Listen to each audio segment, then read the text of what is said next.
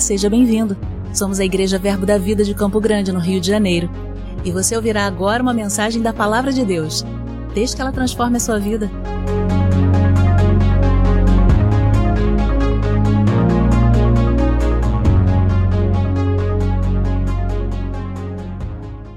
Aleluia, Deus é bom, em todo tempo, em todo tempo Ele é bom, amém, irmãos? Glória a Deus, você está animado? Sabe, irmãos, eu fico alegre demais, porque no ano de 2017 eu tive a oportunidade pela primeira vez, né, apareceu uma convocação para mim para eu suprir uma necessidade e eu comecei a me preparar e lecionar no Centro de Treinamento Bíblico Rema Brasil sobre a matéria História da Igreja. E quando eu comecei a, a, me preparar, enquanto eu ministrava sobre aquele assunto, o Senhor construiu muitas coisas no meu coração. E uma delas foi a respeito do avivamento, do grande avivamento que Deus está disposto a realizar em nosso meio. O avivamento não é algo que está associado só ao nosso tempo, mas é algo que Deus sempre esteve disposto a fazer. É claro que houveram situações que favoreceram para que o avivamento acontecesse, ou outras situações que não favoreceram tanto, mas em todo tempo Deus realizou eventos sobrenaturais sobre a terra. Amém, queridos? Eu creio de fato que o avivamento que nós podemos provar hoje, ele é muito mais poderoso do que o avivamento que aconteceu em tempos passados, porque com Deus o, o final é sempre melhor do que o início. Nosso Deus não é um Deus que regride, ele é um Deus que avança. Amém, queridos? Então, quando eu olho para essas coisas, eu enxergo isso. Porém, uma das coisas que eu comecei a observar era que Deus ia se mover de maneira extraordinária ao ponto de utilizar pessoas que talvez estavam acostumadas a ser usadas de maneira mais comum, como por exemplo, talvez uma pessoa tem uma função que não tenha tanto destaque dentro da igreja local. É uma pessoa que ajuda nos bastidores ou serve em alguma área determinada que ela não é colocada em destaque. E está tudo bem, a igreja é um corpo, ela funciona com várias engrenagens, com várias partes desse corpo cooperando. E ninguém é mais importante que ninguém, amém, irmãos? É claro que existem pessoas que têm mais responsabilidade do que outras, obviamente, de acordo com a sua função, mas todo mundo tem a sua importância. Mas o Senhor imprimiu algo no meu coração, no sentido de que ele usar pessoas que são anônimas dentro das quatro paredes dentro da igreja dentro das quatro paredes da igreja, mas de maneira destacada fora das quatro paredes da igreja. Porque, irmãos, da, da porta para fora, entre você ou o ministro não há diferença nenhuma.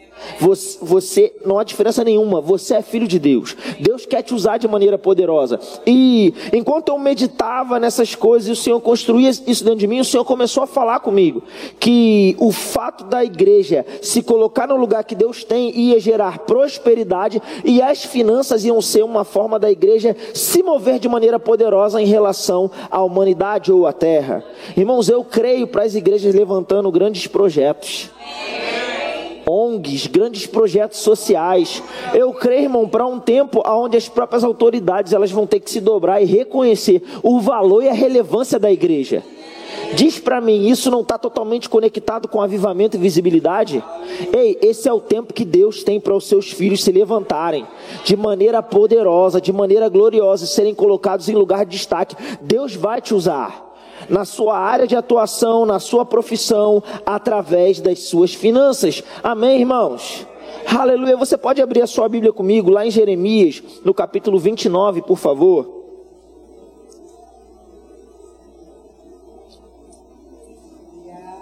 Aleluia.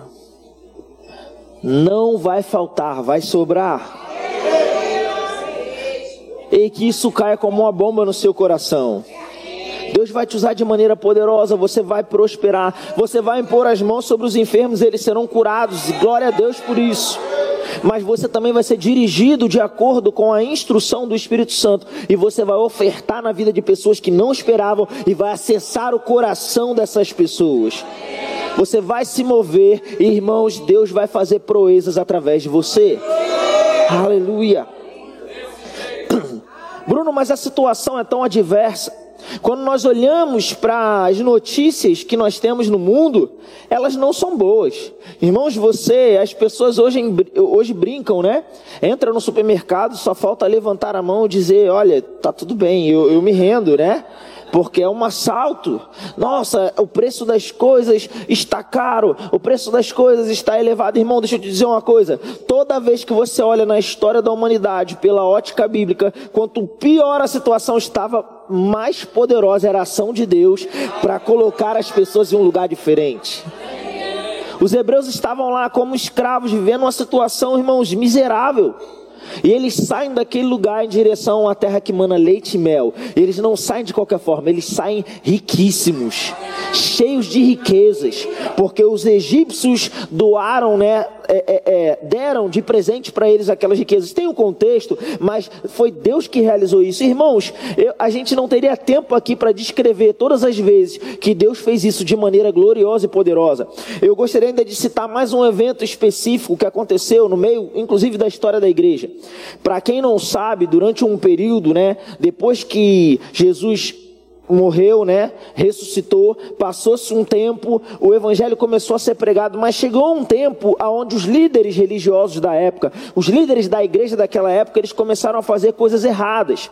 E eles vendiam a salvação e eles não permitiam que as, que as pessoas estudassem a Bíblia, porque só eles poderiam conhecer. Começou a acontecer uma série de coisas erradas. Eles estavam caminhando para um lugar muito errado. E sabe, irmãos, eles tinham um poder político muito grande ao ponto até de matar de poder matar as pessoas que pensavam contrário a eles. Eu digo para vocês, essa é uma situação favorável ou contrária? Completamente contrária. Você imagina uma pessoa naquele tempo que queria pregar a palavra, pregar a verdade. Eles eram assassinados. Foram muitos que foram martirizados e assassinados desse, dentro desse contexto. Mas houve um homem que ficou muito famoso, né, como um dos grandes líderes da reforma, chamado Martinho Lutero. Esse homem, quando ele decidiu que algo precisava ser feito e que a palavra deveria ser pregada de uma maneira genuína, quando ele decidiu dizer: "Ei, quem salva não são os líderes religiosos, não é a oferta que você paga lá, não é a indulgência indulgência, você não pode comprar a salvação. A salvação é pela fé em Cristo Jesus. Quando ele decidiu falar a respeito disso, irmãos, ele tinha tudo para ser assassinado, para ser executado. A situação era completa, completamente contrária. Para você ter uma ideia, essas pessoas, os líderes religiosos, eles tinham poder político e o poder financeiro também estava com eles. Ele não tinha o que fazer, mas sabe, Deus move as coisas e os príncipes de um determinado lugar, eles eles simulam o sequestro daquele cara e levam aquele cara para o proteger e o guardar em um castelo. Ei, uma vez que ele decidiu pregar a palavra, e ele era na época um pregador, mas ele pregava aquilo que os líderes mandavam. Uma vez que ele começou a pregar o contrário, ele não ia ter mais salário, ele não ia ter mais emprego, e ele ainda poderia ser assassinado. Mas Deus moveu as coisas, e um príncipe. simulou um sequestro. Esse cara vai ser guardado agora por príncipes, por soldados, num castelo. Numa época, se hoje em dia você investe dinheiro para poder imprimir um livro, né? Pra, se você quiser hoje publicar um livro, você tem um gasto, né? Você depois pode procurar aqui, ó. O Tiago lançou um livro lá maravilhoso, acredito que a maioria de vocês já tenham adquirido, né? Você pode perguntar para ele se não tem investimentos feitos. Tem investimentos feitos. Agora você imagina naquela época que tinham acabado de criar a imprensa era muito mais caro, por assim dizer. Mas esse cara vai ser colocado num lugar e ele vai começar a pregar e escrever e traduzir a Bíblia para que mais pessoas pudessem ler. Tudo isso porque Deus agiu e moveu as coisas. Uma situação completamente contrária, mas Deus move coisas e gera um grande avivamento financeiro que vai munir, providenciar as ferramentas e a facilidade para que haja também um grande avivamento espiritual. Hoje nós temos acesso a trocentas Bíblias, mas Deus moveu uma coisa através de um homem lá atrás que decidiu obedecer e se mover. E quando ele se moveu, ei, os recursos chegaram. Quando ele decidiu se colocar na posição, os recursos chegaram. Supriram não só a necessidade deles, porque eu vou te dizer, ele ficar naquele castelo, ele não ficou viajando por aí, conhecendo todos os lugares e fazendo coisa do tipo, tendo o melhor carro de repente da época ou alguma coisa do tipo. Não. Ele simplesmente ficou lá dentro daquele castelo, mas todo o suprimento todo o suprimento que ele precisava para cumprir o seu chamado, para alcançar pessoas, para levar a palavra de Deus, para manifestar o reino, esses suprimentos chegaram. Então eu vou dizer novamente: não vai faltar nada, vai sobrar.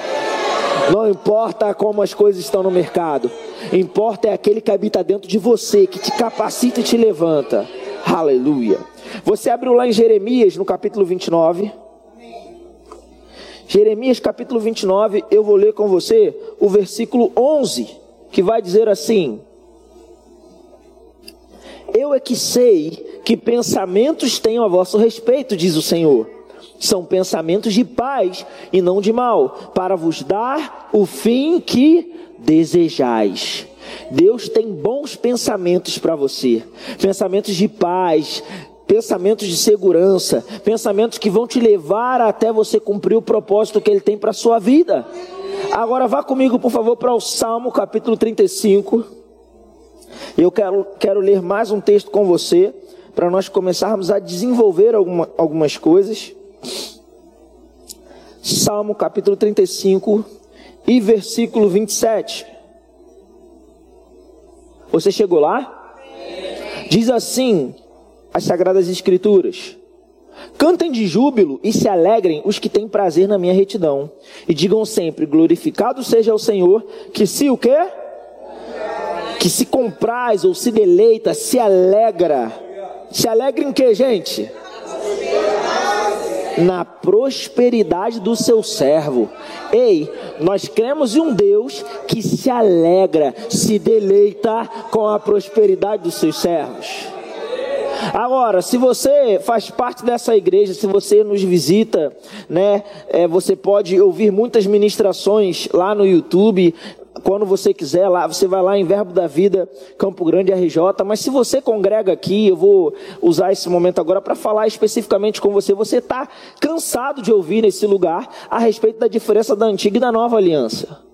Se você até se converteu nessa igreja, você recebeu um treinamento chamado Primeiros Passos para servir a sua vida, para você começar a entender isso melhor. Amém? Então essa é uma igreja que é ensinada a respeito disso. Nós estamos pegando um texto aqui que é do Salmo, capítulo 35, versículo 27. Isso é antiga ou nova aliança? Antiga aliança. Jesus já tinha vindo, já tinha morrido e ressuscitado, não, então ela era uma aliança inferior, que eles tinham uma aliança limitada, baseada no sacrifício de animais, de bodes, de, de carneiros.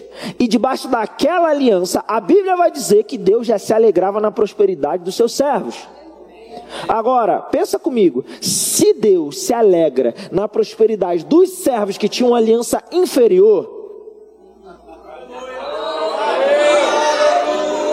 Imagina na prosperidade dos seus filhos, que tem uma aliança baseada não no sangue de touros e de bodes, mas do Cristo, do Rei dos Reis, que entregou a sua vida por mim e por você na cruz do Calvário.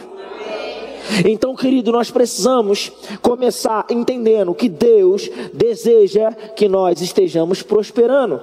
Deus deseja que nós estejamos vivendo uma vida próspera. Agora, prosperidade não é um conceito que é absoluto para um e para outro.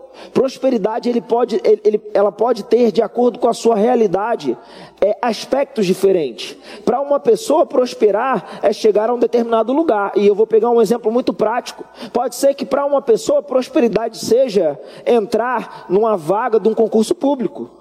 E aquilo ali representa o sucesso daquela pessoa. Já para uma outra pessoa, prosperidade pode ser começar um negócio e aquele negócio crescer e ela prosperar com aquele negócio, gerar uma grande empresa. Tudo é de acordo com o seu propósito, com a sua visão, com o seu objetivo, amém? Os nossos propósitos não são baseados em qualquer coisa, mas nós somos guiados pelo Espírito de Deus, amém? Deus te criou, Ele colocou um projeto, um propósito dentro de você. É claro que a gente também precisa entender que prosperidade a gente não mede avaliando, nos avaliando pela vida do outro. Para você avaliar se você é próspero ou não, não adianta você olhar para a vida da outra pessoa, você tem que olhar para a sua própria vida. Porque uma pessoa pode começar o ano a pé e terminar com a bicicleta, ela prosperou. E uma pessoa começou com carro zero e terminou com carro zero. E talvez nesse sentido ela não aconteceu nada, ela está na mesma situação. Então o cara da bicicleta ele não pode chegar no final do ano e falar, poxa, não prosperei. Aquele cara tem um carro zero. Não, mas ele começou o ano com carro zero. Amém? Eu estou pegando um aspecto específico. Então a gente tem que tomar muito cuidado para não avaliar pela vida do outro. Agora, obviamente, quando eu entendo isso, eu vou perceber que eu tenho que avaliar a minha vida. E aí eu pergunto para você: aonde você estava um ano atrás?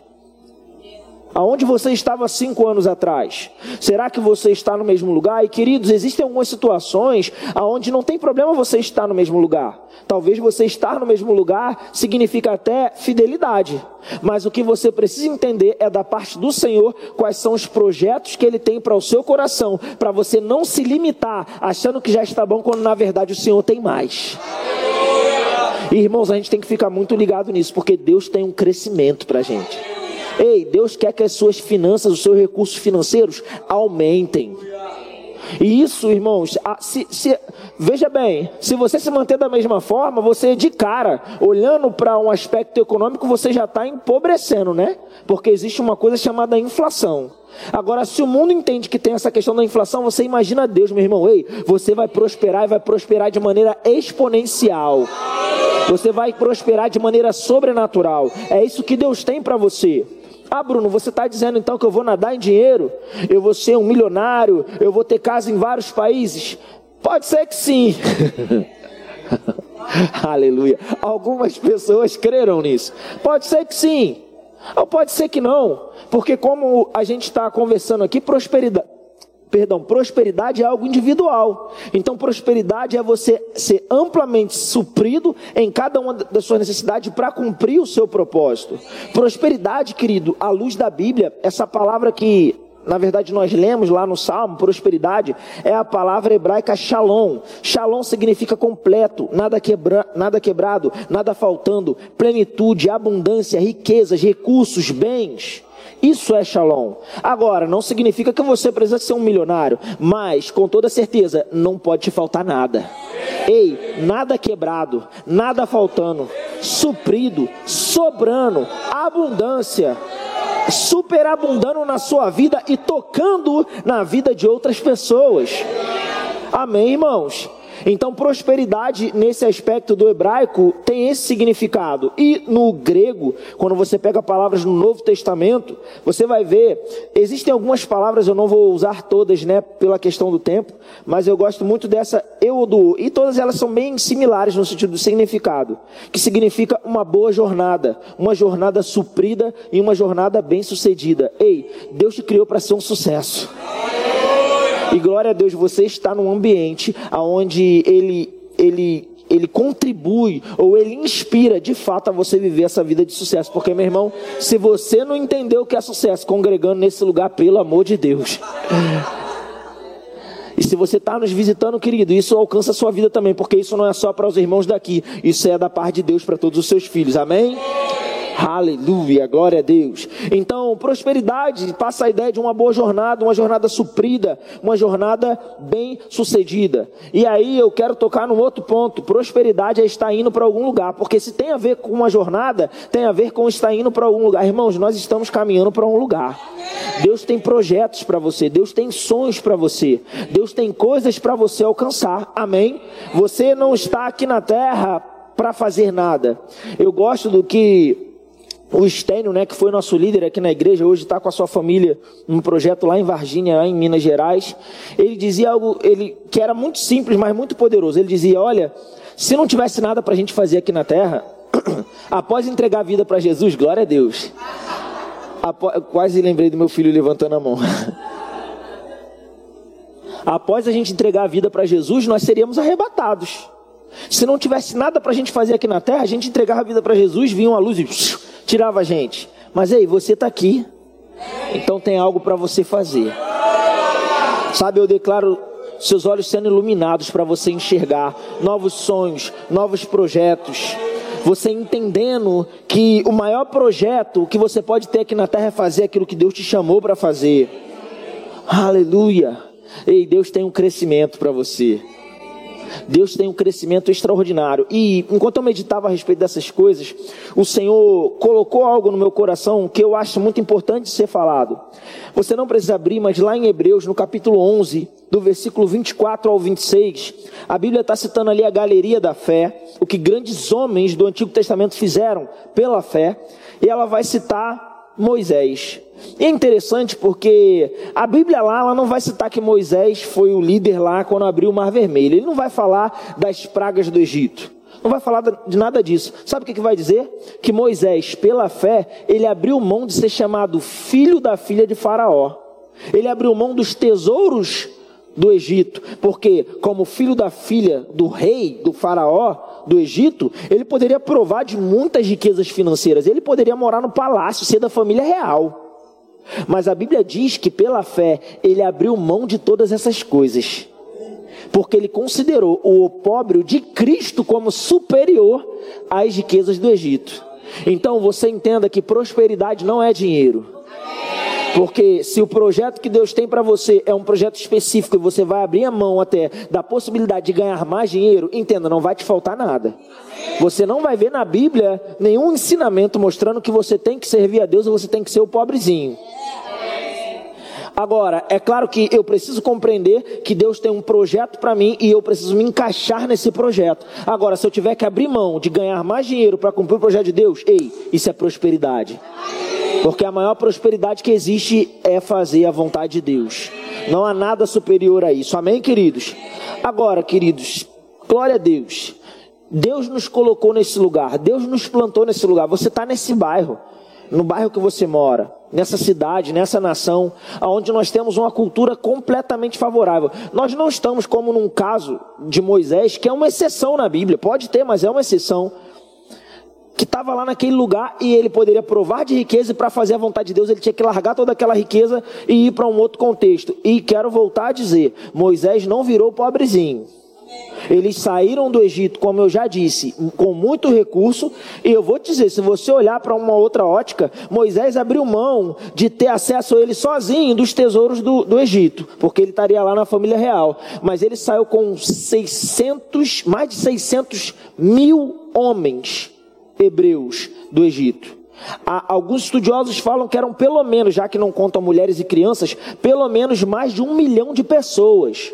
E ele conduziu todas essa, essas pessoas que estavam numa pobreza numa miséria extrema para saírem ricas e serem supridas em cada uma das suas necessidades por onde quer que elas passassem.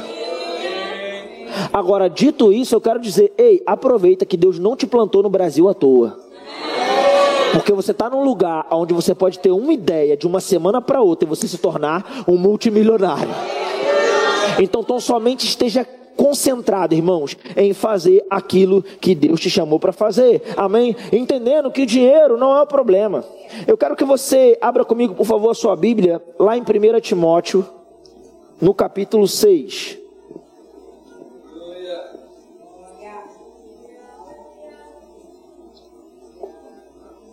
Primeira Timóteo, capítulo 6. Porque o diabo ele conseguiu plantar na cabeça de muitas pessoas, durante muito tempo, a ideia de que o dinheiro é uma coisa errada, o dinheiro é uma coisa ruim. Mas, irmãos, o dinheiro não é ruim, como a internet não é ruim, como muitas outras ferramentas que nós temos e coisas que nós temos no mundo que não são ruins.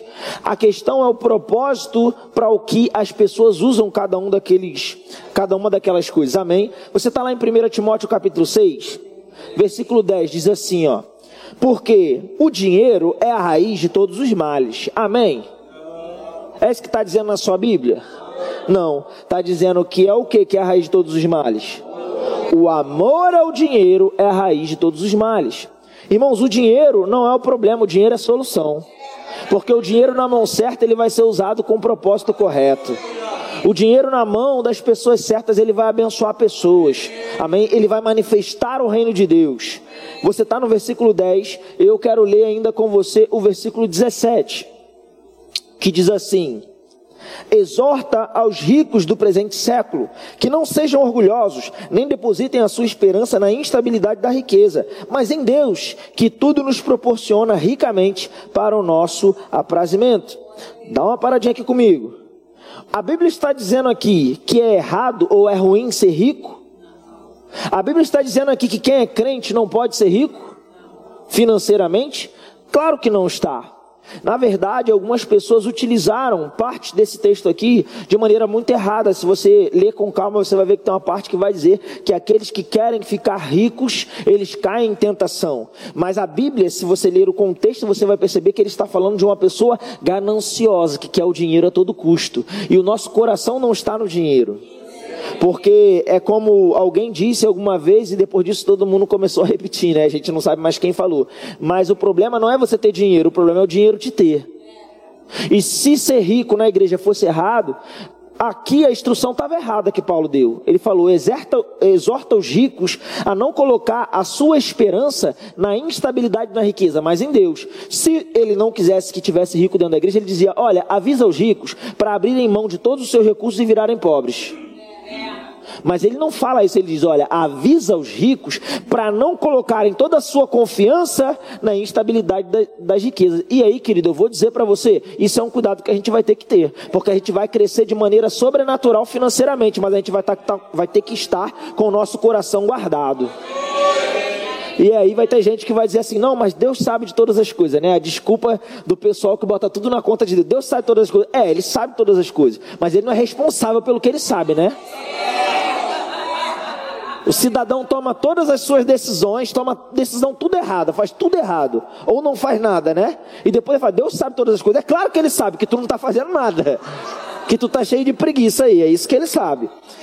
Mas aí a pessoa fala, não, Deus sabe todas as coisas, porque se eu ficasse rico, eu ia me afastar dos caminhos do Senhor. e aí, como diria o meu pastor, aleluia. Querido, se você tem esse pensamento, você não vai se desviar se o dinheiro chegar. Você já está desviado, só está faltando a oportunidade. Você está com Jesus não é porque você o ama, você está com Jesus por falta de opção, porque o dinheiro chegasse, você já tinha ido embora há muito tempo. Aleluia, glória a Deus. Aí pode passar de novo o vídeo, receba Bruno César. Essa hora ia ficar legal. Amém, irmãos? Não há problema com dinheiro. Ei, e vai chegar muito dinheiro para você. E você vai estar tá preparado, amém? Com o coração no lugar certo. Chega dessa ideia desse conceito errado, não porque pobrezinho nasceu na manjedoura, não, meu irmão, Jesus não era pobrezinho. Você vai aprender isso, Jesus era suprido em cada uma das suas necessidades. Ele nasceu na manjedoura por alguns motivos, inclusive cumprir as profecias, porque ele era o Cordeiro de Deus que ia morrer a nossa morte. Amém, queridos. Essa ideia de que ser pobre é ser humilde e humildade, querido, tem nada a ver com pobreza. Eu estou morando num lugar onde quanto mais eu olho ao meu redor, mais eu me assusto com algumas coisas. Porque eu percebo de um lado pessoas vivendo numa extrema, extrema, extrema pobreza. E do outro, pessoas que vivem numa situação muito abundante, né, financeiramente falando. Né? Eles têm bastante recurso financeiro. Irmãos, que situação miserável, tanto de um lado quanto do outro. Porque você vê algumas pessoas que são bem, bem pobres mesmo financeiramente. E aí, se você for conversar com essas pessoas, elas são muito receptivas para ouvir de Deus. Mas eles com certeza têm associado o entendimento de que ser pobre é ser humilde. Não tem nada a ver uma coisa com a outra, não, meu irmão. Porque tem muito pobre e arrogante. E tem pessoa que é rica e é humilde. Amém? A questão é: existe a questão do espiritual e a questão do financeiro. É, deixa eu citar aqui para você rapidamente é, uma parte, um trecho aqui que eu separei para falar, você só ouve aí com muita atenção. Preste atenção nisso. Dinheiro é só resultado de troca e pode ser resultado de atitudes naturais e ou espirituais. Agora, olha isso. Existem gigantes espirituais sem dinheiro por não conhecer leis naturais sobre o dinheiro e existem pessoas tão miseráveis que a única coisa que tem na vida é dinheiro, pois não conhecem as leis espirituais estabelecidas por Deus. Agora, eu posso dizer para você, olhando para as Sagradas Escrituras, sem sombra de dúvidas. Deus quer que você seja rico espiritualmente, com certeza. Você é filho de Deus, o Espírito Santo habita dentro de você. Mas Ele também quer que você seja rico financeiramente. Porque Ele sabe que o seu alcance aumenta, que o seu impacto aumenta. Amém, queridos? Aleluia. E eu quero convidar você a abrir comigo agora, por favor, lá em Gênesis, no capítulo 1. Deus deseja te, te prosperar, amém, queridos? De fato, você vai entender até o final desse seminário que Deus deseja te prosperar, mas Ele já te prosperou, por assim dizer. Porque a Bíblia vai dizer lá em 2 Coríntios capítulo 8, versículo 9: Pois conheceis a graça do nosso Senhor Jesus Cristo, que sendo rico, se fez pobre por amor de vós, para que, pela sua pobreza, vocês fossem feitos ricos. Se você não sabia, você ficou sabendo agora, você é rico. E eu vou te dizer, essa riqueza que já está dentro de você, no reino do Espírito, ela vai crescer e ela vai tocar ao lado de fora. Agora, uma coisa que eu sempre penso, você está abrindo lá em Gênesis capítulo 1, a gente vai ler o versículo 26 já já. Uma coisa que sempre penso acerca de dinheiro é: nós olhamos para a Bíblia e nós enxergamos algumas coisas, como por exemplo, uma pessoa enferma. A pessoa enferma, ela vai lá e ela crê para ser curada e ela recebe a sua cura. Então a pessoa estava enferma, houve uma ação da parte de Deus e ela é curada. E ela fica curada instantaneamente. E nós vemos isso diversas vezes na Bíblia. Tá tudo bem. Mas sabe o que nós não vemos na Bíblia? Não é comum as pessoas estão andando e de repente cai uma mala de dinheiro no colo delas. Isso não é normal. Quando nós falamos de recursos, existem vários princípios na Bíblia que nós vamos ter que considerar. Irmãos, princípios são princípios, não dá para a gente negociar.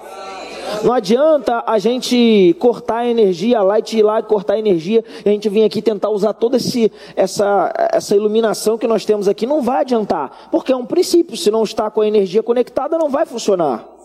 Amém? E nós precisamos entender nas Escrituras que princípios são esses que nós vamos precisar caminhar sobre eles para que nós possamos viver a prosperidade que a Bíblia diz que nós podemos provar. Amém? Dentro de você, no reino do Espírito, já está tudo pronto, querido. As ferramentas já estão lá. Agora, como eu vou me mover? E aí eu queria citar algo. É, Gênesis 1, 26 vai dizer assim. Também disse Deus: façamos o homem à nossa imagem, conforme a nossa semelhança Tenha ele domínio, diga comigo, domínio. domínio. Dá uma paradinha aqui comigo. A Bíblia vai, vai continuar falando diversas coisas aqui, mas aqui já, já, a gente já leu o suficiente para eu traçar com vocês algumas coisas. A Bíblia está dizendo que Deus criou o homem conforme a sua imagem, conforme a sua semelhança e deu a ele domínio. Essa palavra domínio é a palavra hebraica radá, que passa a ideia de governo ou de administração. Administrar. Deus nos deu a capacidade de administrar, de dominar, de governar. A Bíblia vai dizer em Deuteronômio, capítulo 8, versículo 18, a Bíblia vai dizer o seguinte: que Deus é aquele que nos dá força. Fala para Josué, mas serve para mim e para você também, porque é um princípio, amém? Ele é aquele que nos dá força para adquirir riquezas. Então você tem capacidade de administrar, você tem capacidade de adquirir riquezas. Essa capacidade ela já está dentro de você. Qual é o problema? Algumas vezes a gente acaba espiritualizando demais algumas coisas e desconsiderando outras porque elas parecem não ser tão espirituais assim. Afinal de contas, é, uma imposição de mãos é algo muito espiritual, mas ler um livro não é tão espiritual assim. Será? Eu pergunto para você, num primeiro momento, se fosse, se alguém te perguntasse, né, o que é mais espiritual? Uma imposição de mãos com transferência de unção, aleluia, ou a leitura de um livro? Você provavelmente, né, agora que eu já falei, devia ter perguntado antes, mas tudo bem. Você provavelmente pensaria que é imposição de mãos. Mas sabe, certa vez eu estava meditando e o Senhor falou comigo a respeito de uma maturidade que Ele tem para, para os seus filhos. Deus deseja que os seus filhos é, sejam maduros. Por mais que você possa ter um momento onde você entrega a vida para Jesus e você vai passar por uma infância, você vai ser um bebê espiritual, Deus deseja que você alcance a maturidade, amém? E quando Deus estava falando comigo a respeito dessas coisas, Ele falou da, da seguinte forma: vou tentar passar para você da mesma forma. Existem pessoas que elas estão, elas não estão às vezes alcançando o que Deus tem para elas, porque elas estão abrindo mão de ser maduras. Elas estão querendo ficar num lugar de conforto. Eu não sei se você já viu, mas às vezes acontece, irmãos, pessoas que desejam ser curadas de uma determinada enfermidade e toda vez que vem um ministro de fora, é a grande oportunidade que ela tem de receber uma imposição de mãos e ser curada. E o Senhor estava falando comigo, essa pessoa talvez nunca vai receber a cura dela. Mas, Por que, que ela não vai ler a Bíblia e não vai pegar um bom livro que fale a respeito de cura para ela alimentar a sua fé, crescer e alcançar a cura sem precisar uma imposição de mãos? O que, que é mais espiritual? Com certeza um é mais fácil do que o outro, mas Deus está nos chamando para a maturidade. Irmãos, eu creio, vai ser poderoso que Deus vai fazer através da nossa vida porque vamos estar nessa posição de maturidade. Então, fique muito ligado nisso. Não tem a ver com uma facilidade. Eu sei, irmãos, que às vezes nós somos tentados a pensar da seguinte forma: Deus podia mover alguém e me dar uma grande oferta, mas sabe, Deus quer conduzir você por passos que onde você vai chegar na maturidade, você vai crescer, você vai avançar, você vai administrar e você vai tocar tudo aquilo que Deus tem para você. Amém. E quando a gente fala sobre administrar, a gente precisa considerar muita coisa. Eu anotei aqui o que eu considero uma dica infalível para prosperar financeiramente. Porque prosperidade é ir bem em tudo, amém? É ser bem sucedido em tudo. E isso inclui também as nossas finanças, amém, irmãos? Uma dica infalível para prosperar é gastar menos do que você ganha. Irmãos, essa dica é infalível. Você nem precisava de seminário, na boa. Precisava sim, tô brincando, tá? Mas só essa frase podia salvar a vida financeira de muitas pessoas. O problema é o que? O cartão de crédito, aleluia. Pro, hashtag pronto falei. Se você gastar menos do que você ganha, vai ser um caminho natural você prosperar. Porque uma vez que você, você gasta menos do que você ganha, vai sobrar. No outro mês, vai sobrar. No outro mês, vai sobrar. E de pouco em pouco, você vai crescer financeiramente e vai possuir mais recursos financeiros. Você entendeu o que eu acabei de dizer? Então a hashtag fica a dica. Agora, como você vai saber o que você está gastando ou como você vai chegar ao ponto de gastar menos que você ganha se você não administrar nada? Se você leva as coisas de qualquer forma, se você não tem um planejamento. Geralmente o problema financeiro das pessoas não está naquilo que elas não têm, mas na má administração daquilo que elas já têm. Ei, Deus te deu uma capacidade extraordinária. E aquilo que hoje está em poder das suas mãos, eu não sei se é o seu salário, eu não sei quais são os dons e talentos que Deus depositou na sua vida, mas é mais do que o suficiente para Deus multiplicar e você prosperar. Aleluia. Aleluia. Eu gosto porque quando você olha para a parte financeira ou para a administração de dinheiro, porque se vamos falar de prosperidade, desse aspecto da administração, que é algo que Deus já nos deu, amém?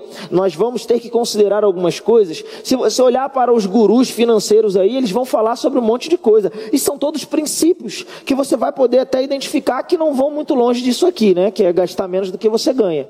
As pessoas falam, por exemplo, sobre você ter uma renda, e geralmente as pessoas não têm dificuldade com isso, né? Você fazer recurso, você trabalha, você ganha um salário, não é assim que funciona geralmente. Todo mundo sabe que você tem que ganhar alguma coisa. Se você não ganha nada, você provavelmente vai acabar parando numa situação de mendicância, né? Que se fala, você vai virar, de repente, ou vai morar de favor, algo do tipo. Então você precisa ter um ganho, uma renda.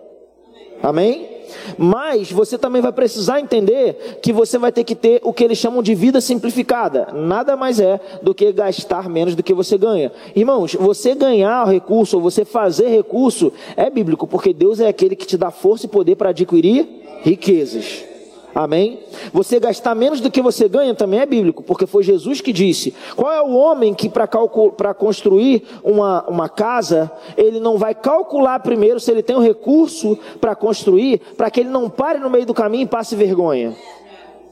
Então é bíblico, amém? Planejamento é bíblico. Então você precisa ganhar algo, você precisa gastar menos do que você ganha, e aí começa a entrar em outros aspectos, que um deles seria a questão da, da poupança, né? Que é você reservar, porque se você gastou menos do que você ganha, você vai ter que reservar aquela parte. Amém? Querido, José, ele se tornou o segundo do Egito, ele saiu da prisão para se tornar o segundo do Egito só porque ele praticou isso. Aleluia. Amém. Então é você reservar, você fazer essa poupança, você guardar essa parte desse valor. E por último, não menos importante, é o investimento. É aonde você investe ou o que você faz com aquele dinheiro que você está fazendo sobrar. E é claro, a gente não vai falar aqui de mercado financeiro, de nada disso. São coisas que você pode pesquisar de uma forma ou de outra, né? As pessoas têm acesso a esse tipo de informação hoje até com uma certa facilidade na internet. Mas, queridos, a Bíblia fala de investimentos também. Porque mesmo que eu não considere os investimentos naturais, tem um investimento no reino, onde a minha semente é plantada e ela multiplica de maneira sobrenatural, porque Deus é aquele que dá semente ao que e aí, mais uma vez, você pode pensar assim: ah, o que ele está falando é muito natural. Meu irmão, eu vou te dizer, não é natural, porque é, é, você é um ser espiritual, seja na hora que você está administrando seus recursos, seja na hora que você está impondo as mãos sobre os enfermos e gerando cura. Amém? Você é um ser espiritual. Agora, se de repente você ainda ficar muito na dúvida, eu vou citar um exemplo clássico que eu gosto, é um exemplo que eu peguei lendo o livro Seguindo o Plano de Deus para a sua vida do irmão Reagan. Você está sendo abençoado pela palavra que você tem recebido nessa igreja? Estou falando nem só de hoje, nesse lugar. Quantos aqui já fizeram rema ou estão fazendo levanta a mão? Bastante gente. Você é abençoado no rema? E se eu te disser que o rema é fruto de, do que eu estou falando aqui para você? Renda, gastar menos do que ganha, vida simplificada, poupança, guardar o que sobrou, investimento, colocar o dinheiro no lugar certo. No livro Seguindo o Plano de Deus para a Sua Vida, apesar do irmão Reagan não saber que ele fez isso, eu lendo lá, eu percebi, porque eu estava estudando sobre finanças e estava lendo e eu percebi. E sabe, irmão, eu gostaria de chamar o Ministério de Música para ir se posicionando. E sabe, irmãos, enquanto eu li, eu percebi que o irmão Reagan fez tudo isso debaixo da inspiração do Espírito Santo. Porque, irmão, você pode não conhecer nada de mercado financeiro, de investimento, de nada disso, mas você tem aquele que criou os céus e a terra, o dono de todo o ouro, toda a prata dentro de você. Como diria Mark Hanks, você pode nem ser muito inteligente, mas se você ouvir o Espírito Santo, vai parecer que você é. O irmão Reagan ouviu as instruções do Espírito Santo. Ia ter um, uma grande depressão, uma grande crise financeira nos Estados Unidos. E ele tinha o seu ministério, né? ele estava tocando o seu ministério, e o Senhor falou para ele dessa depressão que viria que era para ele tomar algumas atitudes. Ele tinha lá as ofertas que ele recebia no seu ministério, então ele já tinha renda. Ele gastava menos do que ele ganhava.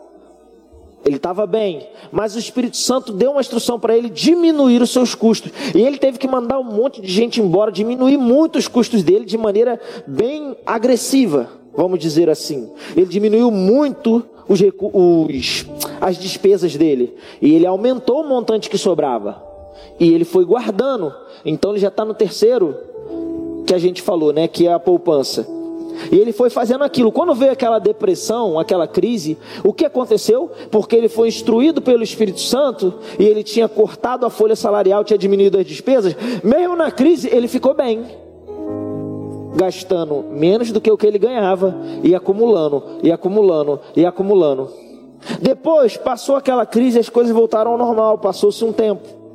E ele estava com um projeto e o Rema, onde funcionava, era um lugar que não tinha o potencial para crescer tanto quanto ele sabia que poderia e que Deus estava dizendo para ele que poderia. E ele começou a querer procurar um outro lugar.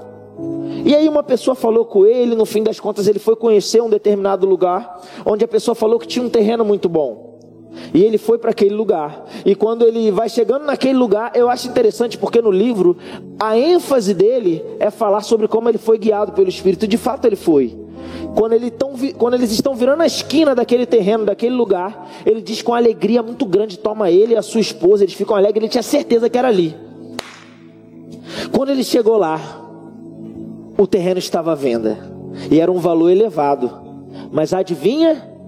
Ele tocou a renda diminuiu bastante as despesas, fez a poupança e ele tinha o recurso suficiente para investir e comprar aquele lugar onde se tornou o Rema nos Estados Unidos, que hoje tocou o Brasil e abençoa em mais de 130 unidades e tocou a minha e a sua vida. Ele deu a ênfase na paz do Espírito. Talvez ele, ele deve ter considerado muito essa coisa de ser guiado pelo Espírito. E glória a Deus, irmãos, está certo. Mas ele cuidou dos princípios naturais. ele cuidou do governo, ele cuidou da administração, e isso fez com que ele prosperasse. Ei, prosperar é muito mais simples do que talvez você estava imaginando. E se você for inflamável e colocar isso em prática rápido, Deus vai fazer coisas poderosas através da sua vida. Você pode ficar de pé? E sabe, irmãos, eu vou te dizer uma coisa, mais uma vez, talvez, isso é um talvez. Eu sei que eu estou falando porque eu estou vivendo uma situação bem desafiadora. Mas eu já entendi como é que funciona esse negócio. Quanto maior o desafio, irmão, a graça vai chegar. Aleluia. Quanto maior a crise, maior a explosão do que Deus vai fazer. Mas eu estava pensando nessas coisas. Talvez você está pensando aí, como é que eu vou fazer e tal. Eu vou dizer para você, já está disponível. E o que eu vou dizer é muito sério, você deve considerar o que está na sua mão. Mas há uma graça nesse tempo, há uma janela profética aberta sobre nós, movendo coisas que você não está vendo.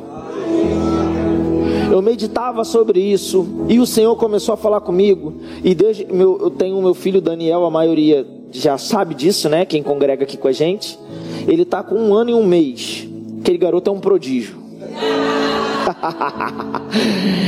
Ele está com um ano e um mês. E eu coloquei, a gente colocou uma portinhola assim que dá acesso para a cozinha, porque fica a ração do cachorro e tal, né? Ele já provou a ração, não sei se ele vai querer provar de novo. Mas eu não quero que ele mexa nas coisas da cozinha. Eu botei a portinhola lá, então tem uma parte que ele fica livre. E, irmãos, ele tira a soneca dele e tal. Depois a gente vai esquentar a comida porque ele vai almoçar. Só que às vezes tem que cortar alguma coisa, tem que fazer alguma coisa, preparar ali para poder o Daniel almoçar. E sabe que o Senhor estava falando ao meu coração e ele disse: Filho, você tem que tomar cuidado para você não se comportar como um bebê. Porque o Daniel, quando ele acorda, às vezes ele acorda com mais fome, né? E ele já aprendeu quando ele está com fome a ir para cozinha apontar e fazer nhame nhame. Nhame, nhame. O Daniel, ele já tem essa, essa atitude. E às vezes eu consigo distrair ele para ele brincar e eu vou lá ver as coisas do almoço. Mas às vezes ele se liga que eu estou já fazendo alguma coisa e ele vai lá e pendura na portinhola assim, ó. Nhame! Tô com fome. E eu tô lá. E sabe que às vezes nós estamos assim? Já está tudo preparado. Vai ser colocado na mesa. Ele é um bom pai vai faltar nada. Tudo que você precisa vai chegar. Você não precisa ficar balançando a porta pedindo porque vai chegar. Ele sabe as suas necessidades. Ele sabe onde vai, você vai chegar. A mesa vai ser servida e vai ser uma mesa farta. Ainda é difícil acertar a quantidade de comida que ele vai comer. Eu não sei qual parte do prato ele vai querer mais, então eu coloco bastante coisa para ele ficar com bastante opção e ele vai ficar satisfeito. Agora, se eu, cuidando do meu filho, ei, não vai faltar, diga não vai faltar, vai sobrar. Feche seus olhos, ei, vai vir sobre você as direções vai vir por dentro, o Espírito Santo vai direcionar, as instruções vão chegar. Agora lembra, seja inflamável, seja inflamável, seja rápido para obedecer. Faça aquilo que talvez possa parecer natural, mas vão ser as ferramentas que vão te conduzir para quem sabe, como o irmão Reagan, inaugurar um projeto que vai tocar todas as nações da terra. Ah, Bruno, se é grande demais, quem disse que é grande demais? Nós somos um povo com mania de grandeza, porque nós temos um Deus habitando por dentro. Aleluia. Então vou tirar esse tempo agora, nós vamos adorar o Senhor. Rapidamente. Mas eu quero te convidar a você se render diante do Senhor nesse momento. Eu não tenho uma inclinação para fazer um apelo, muito pelo contrário. Mas se renda diante do Senhor, se coloca disponível, seja mais ousado e intrépido para tomar as atitudes que, que tem que ser tomada. E eu vou te dizer, até o final desses dias, se prepara, porque vai ficar tudo muito claro. Vai ficar claro. Podia até estar tá embaçado, mas vai ficar claro. Aleluia, vamos adorar.